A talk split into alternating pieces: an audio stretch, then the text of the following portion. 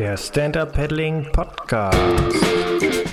Hallo und herzlich willkommen. Mein Name ist Peter Rochel von der SUP Online Academy und hier bist du beim ersten deutschsprachigen Podcast zum Thema Stand-Up Paddling. Hier geht es um Geschichten über das Menschen kennenlernen und um viele Dinge und Hintergründe rund aus unserem Lieblingssport.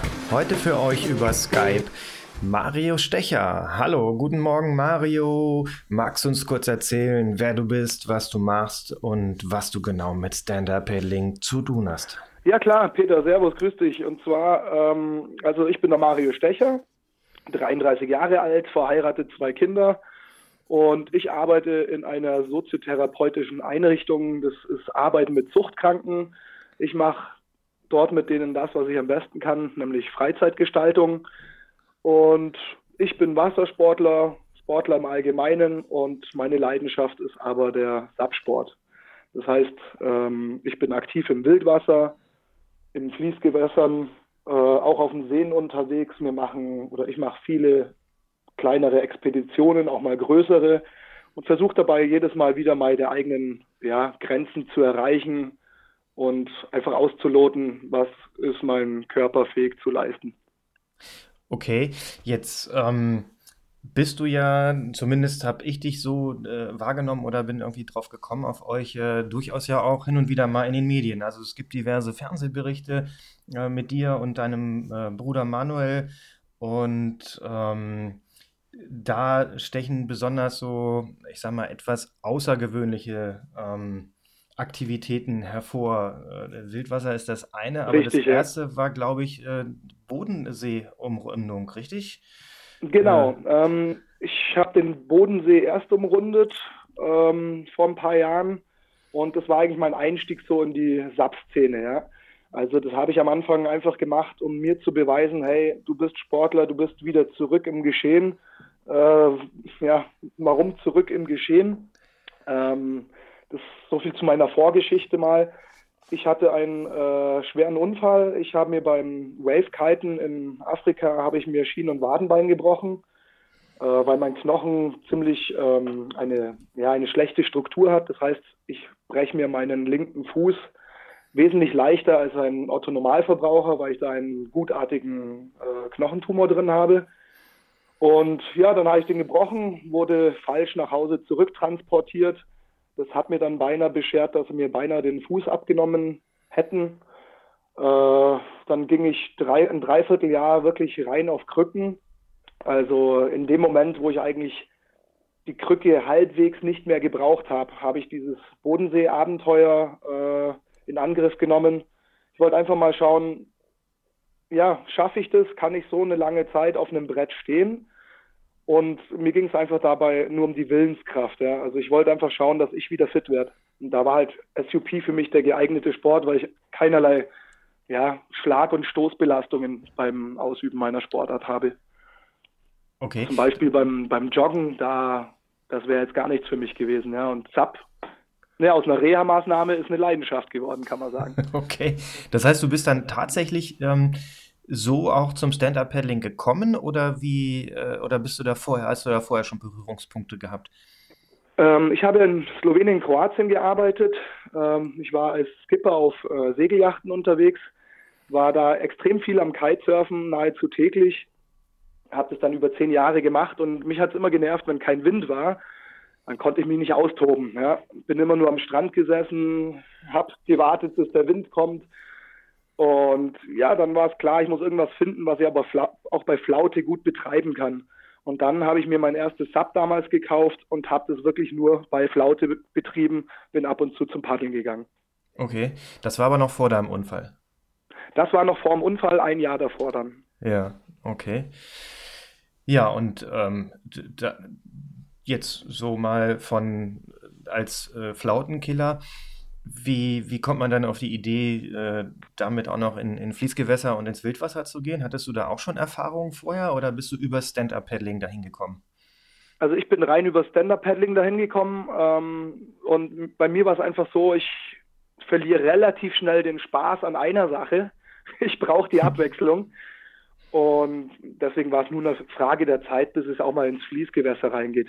Ja, also natürlich haben wir nicht äh, schwierig angefangen. Wir haben uns langsam hochgetastet, unter anderem auch den einen oder anderen Fehler begangen. Ja. Äh, viel nach dem Try- und Error-Prinzip, was ich absolut nicht empfehlen kann. Ja. Also dann bitte lieber zur SAP-Akademie gehen oder in eine andere, einen anderen Fließgewässerkurs dann kann man sich einiges ersparen. okay, hast du da so ein ganz konkretes äh, Ereignis im Kopf, auf das du dich gerade beziehst, oder ist eher so allgemein?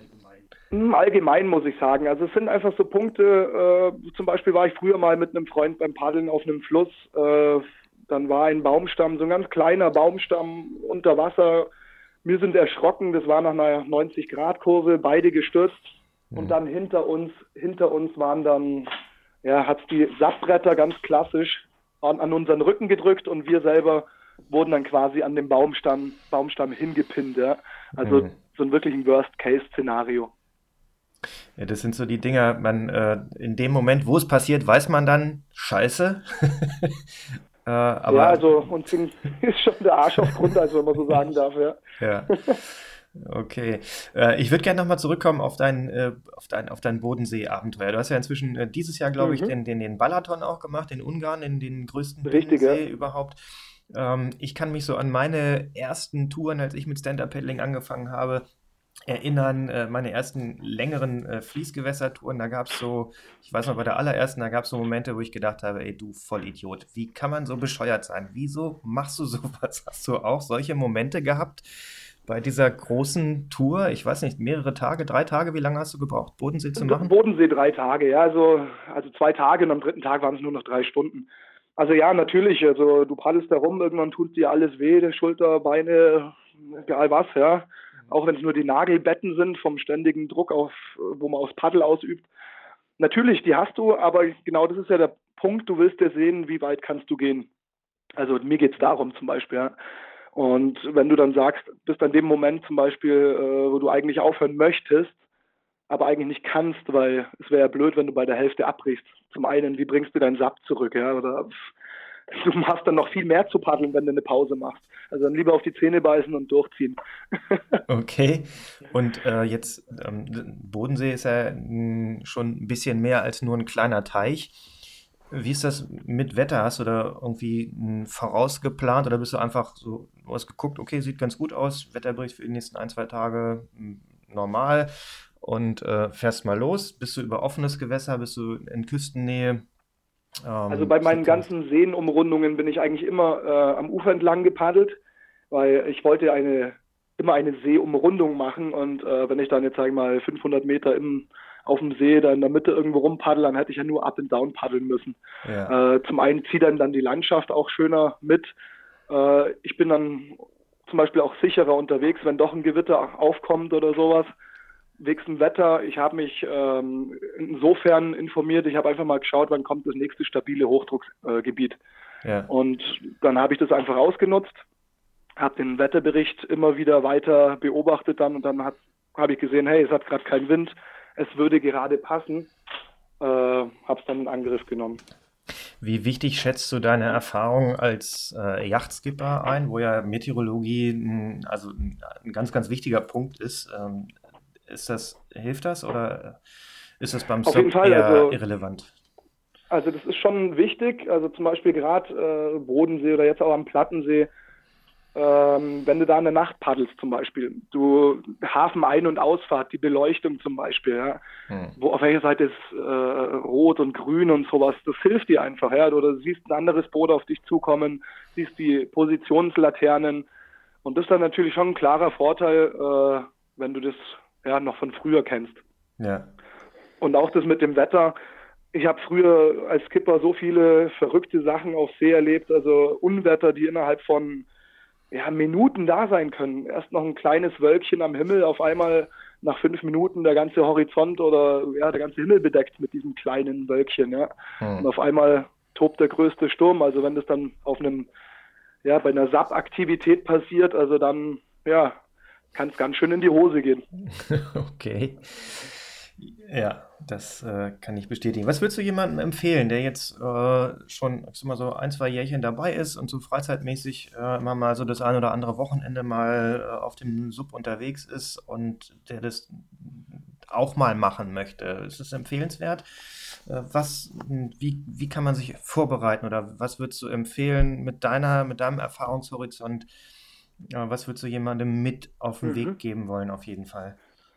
Also wer jetzt anfangen möchte mit irgendwie Tagestrips oder kleineren Expeditionen einfach für sich, ähm, fang's klein an. Also ich habe auch, na gut, ich sage, ich fang's klein an und habe im Bodensee angefangen, gell? aber ich habe mich dann dennoch immer mehr gesteigert, das meine ich damit. Also ich konnte ja meine Leistung abschätzen, das heißt, bitte schätzt eure Leistung ab. Äh, ihr wisst selber am besten, was könnt ihr und was nicht und wo lasst ihr besser die Finger davon. Ein bisschen aufs eigene Bauchgefühl Gefühl hören, schauen, was hat man vorher schon alles gemacht und da einfach immer langsam Stück für Stück sich nach oben tasten. Und dann denke ich auch, dass man bei jedem Trip Erfahrung sammelt und dann ist man auch bereit, den nächsten Trip etwas länger zu gestalten als den davor. Ja. Und dann ist es in meinen Augen relativ sicher, ja.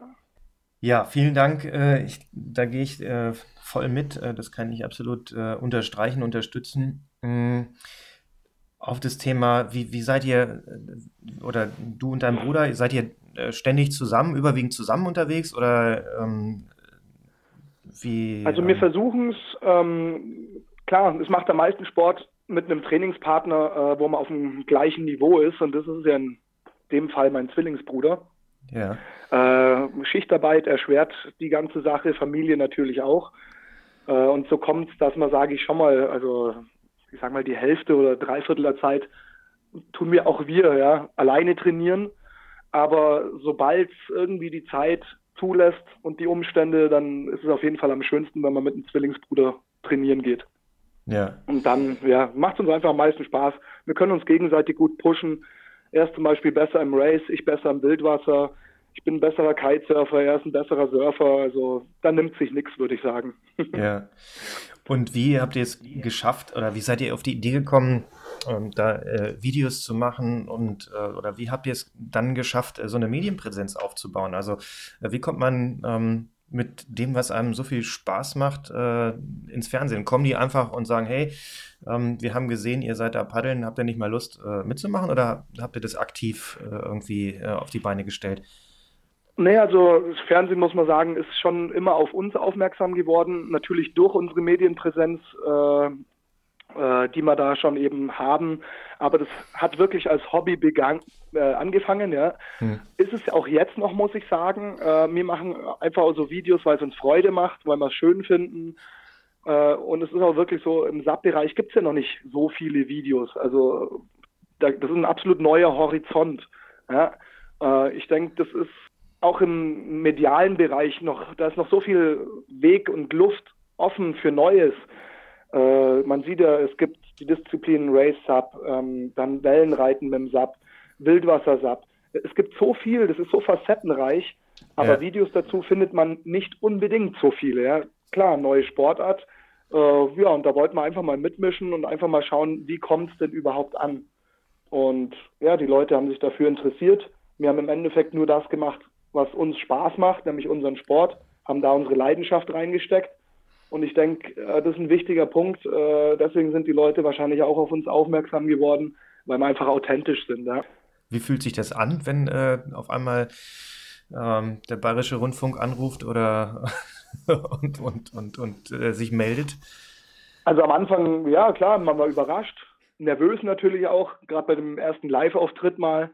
Äh, das hat sich mittlerweile echt gelegt. Äh, es ist, es wird normaler, ja. Man fühlt sich natürlich geschmeichelt. Man fühlt sich auch bestätigt, dass man es irgendwo auf eine Art und Weise richtig macht. Natürlich gibt es hier und da mal wieder was, wo man verbessern kann. Aber ich denke, ja, das gehört zum Leben dazu. Also ich denke, auch in der Arbeitswelt läuft nicht immer alles rund. Und das muss man dann auch mal so akzeptieren, wenn das so der Fall ist. Hast du irgendwie eine Idee oder einen, so, einen Trendtipp, äh, oder eine Vermutung, wo sich das Ganze hinentwickeln wird. Äh, wir haben jetzt irgendwie so dieses Thema letztens in diversen Gruppen und Foren gehabt äh, zum Thema Regeln für, für Races, dass es mehr in Richtung Jedermann äh, gehen könnte, das Ganze ein bisschen zu öffnen oder werden wir in Zukunft mehr mhm, mhm. Flusswellen suchen, um irgendwie dieses äh, Surfing-Thema zu bekommen oder ähm, hast du? Also ich denke, ähm, also was ich zum einen mal hoffe, ja, dass die ganze ähm, Race-Geschichte, dass die auf jeden Fall vereinfacht wird weil äh, in meinen Augen sieht es momentan eher so aus, ich meine, man sieht ja auch, wer immer auf die Races geht, es sind ja doch überwiegend die gleichen Gesichter, die man trifft. Ist zwar ganz nett, das ist eine Familie, aber was da einfach fehlt, ist der, in meinen Augen, der Zugang für neues Publikum. Es sollte vereinfacht werden. Ja, was ich auch ganz extrem wichtig finde, äh, oft bei Siegerehrungen, man hört immer nur die, was weiß ich, Drittplatz, also bis zum Drittplatzierten wird mal aufgerufen ist auch okay, man kann nicht hier bis zum 50. jeden nach vorne bitten, aber was ich ganz wichtig fände, gerade für Leute, die anfangen, die sich messen wollen, die schauen wollen, hey, wo war ich letztes Jahr, wo stehe ich jetzt, hm. dass man einfach die Teilnehmerliste vom Zieleinlauf am Ende aushängt und öffentlich für alle macht. Dass man einfach ein Gespür davon kriegt, auf welchem Platz war ich denn überhaupt. Ja, also dass man da mehr Spaß eben auch findet und dass man das nicht so, ja, so eng betreibt. Weil ich denke, das ist ganz wichtig für einen Race-Sport, dass der nicht stagniert oder dass man den, die Entwicklung nicht ausbremst. Ich denke, ja. das ist wichtig, dass man das eher pusht, unterstützt, als schon wieder viel zu hart sieht und zu eng sieht. Zum Thema Flusswellen, äh, ich denke, das wird weiterhin eher ein Nischensport bleiben, ähm, weil das setzt natürlich voraus, dass man Flusswellen eben sucht, ja, weil auch wir verraten nicht gerne, wo wir unsere Flusswellen surfen weil wir wollen ja da auch keine Zustände haben, wenn die mal läuft wie am Eisbach.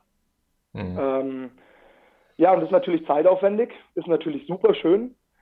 Und, aber ich denke, es gibt noch so viele ungesurfte Flusswellen, also da kann man schon noch fündig werden.